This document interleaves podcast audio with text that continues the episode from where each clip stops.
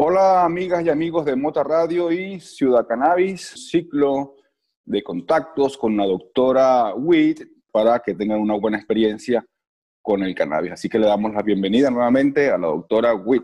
Vamos a hablar un poco de cultivo. Otra de las cosas importantes, eh, que lo dije con el tema de los microorganismos que yo hago. Los microorganismos si, si, el sustrato tiene microorganismos, no hay que estar echando constantemente líquidos y líquidos y líquidos y líquidos. Un sustrato base bueno, un sustrato de base bueno, no estoy hablando de los, de los sustratos de coco, estoy hablando de sustratos que tengan alimento. Un sustrato de base, yo usualmente... Que tengan los, nutrientes suficientes, necesarios, digamos. Los, bueno, sí, los nutrientes necesarios. La luz, el alimento y, el ambiente con las temperaturas adecuadas em, para que la planta crezca bien, tipo medir pH, son, son pequeñas cosas que si vos te acostumbras a hacerlas, no te llevan tanto tiempo. Es, es, como un mecanismo que vos ya lo tenés y no vas a medir pH todas las veces, porque si vos solamente usás agua y usás un fertilizante una vez cada 15 días, y vos ya me diste una vez, cuando salió el pH del agua de tu canilla, no, no va a salir diferente todos los días. Vos ya sabés el rango del pH que tiene el agua. Cuando vos vas a echar un fertilizante, ese pH va a cambiar. Entonces ahí vos vas a tener que volver a medir. Pero no quiere decir que vos tengas que estar midiendo todos los días, todo el tiempo. Si le vas a echar cosas al agua, siempre vas a tener que medir. Igual, siempre menos es más. Las plantas empiezan a tener problemas cuando se le empieza a echar cosas, sin saber. Este programa llega a ustedes por cortesía de The Lunatic y sus productos a base de CBD, sus productos de Pain Relief, los dolores musculares y artritis, los tintios sublinguales para la ansiedad, el dolor, el estrés y los trastornos del sueño, y el CBD Nightly para las líneas de expresión y las ojeras de lunatic.com, porque de Lunatic es un regalo de vida.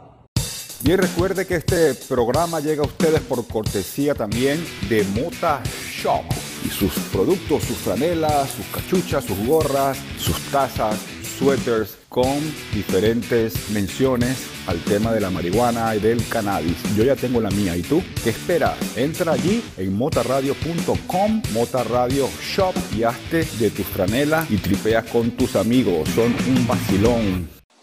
excelente. Y entonces, recapitulando, lo, lo principal para comenzar un buen plan de cultivo es primero elegir si va a ser indoor o, outdoor, o sea, cielo abierto o dentro, y verificar y tener claro. Analizar el lugar donde vamos, analizar el lugar donde vamos a cultivar, ya sea exterior o interior.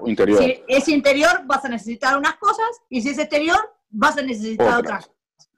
Luego, puedes escoger una buena, una buena La alimentación, los microorganismos y el abono, que es una buena tierra, que tenga todos estos nutrientes y después comenzar el, el, cuidado, ¿no? O sea, el, proceso de, de siembra. Siempre, siempre está bueno eh, leer, hay mucha información, hay gente dice, pero hay tanta información en internet, pero lo básico está en todas las páginas, más o menos te van a decir lo mismo. Son, son muy pocas básicas lo básico que tenés que tener en cuenta. Uno siempre tiene que hacer un repasito. Yo le digo a la gente, es como cuando vos, por ejemplo, que es hacer una torta de chocolate. Nunca hiciste una torta de chocolate en tu vida, no tenés ni idea cómo se hace una torta de chocolate. Vos vas a ir a la cocina, vas a sacar huevo, harina, azúcar y vas a revolver, así vas a inventar. No, ¿qué vas a ir a hacer? Vas a ir a buscar una receta de torta de chocolate como para tener una idea de cómo hacerla.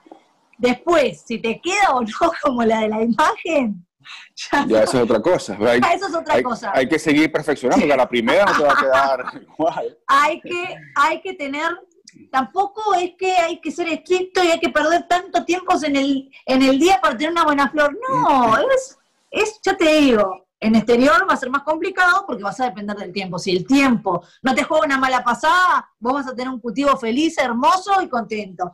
Si se te complica las plagas, el clima, las plagas, el clima, y bueno, te va, sudor y lágrimas, pero la recompensa siempre al final va a estar. Sí. Ahora, ahí cuando decías la plaga, yo noté en el cultivo que tenía que habían, tenía gusanos, gusanitos. algunos, algunos, entiendo que, que no le hacen mal, pero quizás hay otros que sí, ¿no? No, no, los gusanos, los gusanos siempre le van a hacer mal. El, gusano, a ver, qué mal, no te va a matar a la planta. el, gusano eliminador eh, usualmente come la hoja, come la hoja en vegetativo, come la hoja y hace como un capullo que vos, vos lográs divisar, arrancás eso, matás el gusano y ya está. El tema es en floración. En floración, el minador se mete, si vos tenés unos cogollos bastante, bastante gruesos, vos no te vas a Entran y, se, te confunden. Porque no te vas a dar cuenta que está, porque él empieza a comer adentro y, y, hace caca, y come, y hace caca, y come, y eso se va pudriendo y la putrefacción.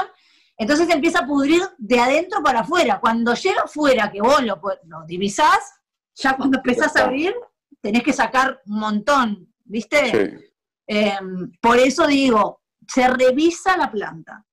Eh, una visualización rápida, te vas a dar cuenta si tiene un gusano, porque ya te digo, eh, no hay que dejarse estar, ah, la limpio mañana, ah, tiene un gusano, ah, mañana lo busco y lo saco. No, si ves que tiene, si ves que la planta está picada, este, no tenés que esperar a que, a que la plaga ya esté súper instalada para ponerte a pensar en que la tenés que limpiar o hacerle algo. Yo, si veo que tiene un puntito, una hoja, ya estoy revisando todo para ver dónde está la daña, dónde. Porque si no, después es más, difícil. Después empieza a pasar de planta en planta y es muy difícil parar una plaga, y más en exterior.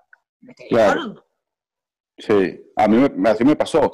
Pero, este, bueno, como la idea em, es que hacer esto en diferentes secciones, ir poco a poco dándole a la gente Em, claro, sí, no se puede seguir todo en un rato. En esta oportunidad, pues bueno, hemos cumplido ya con, el, con, la primera sección de cultivo y la invitación es para que estén la audiencia conectados para recibir más consejos de la doctora Witt. Y así nosotros pasamos a hablar también porque dijimos que íbamos a conversar de cultivo, de consumo y de gastronomía o cocina ¿no? o alimentación.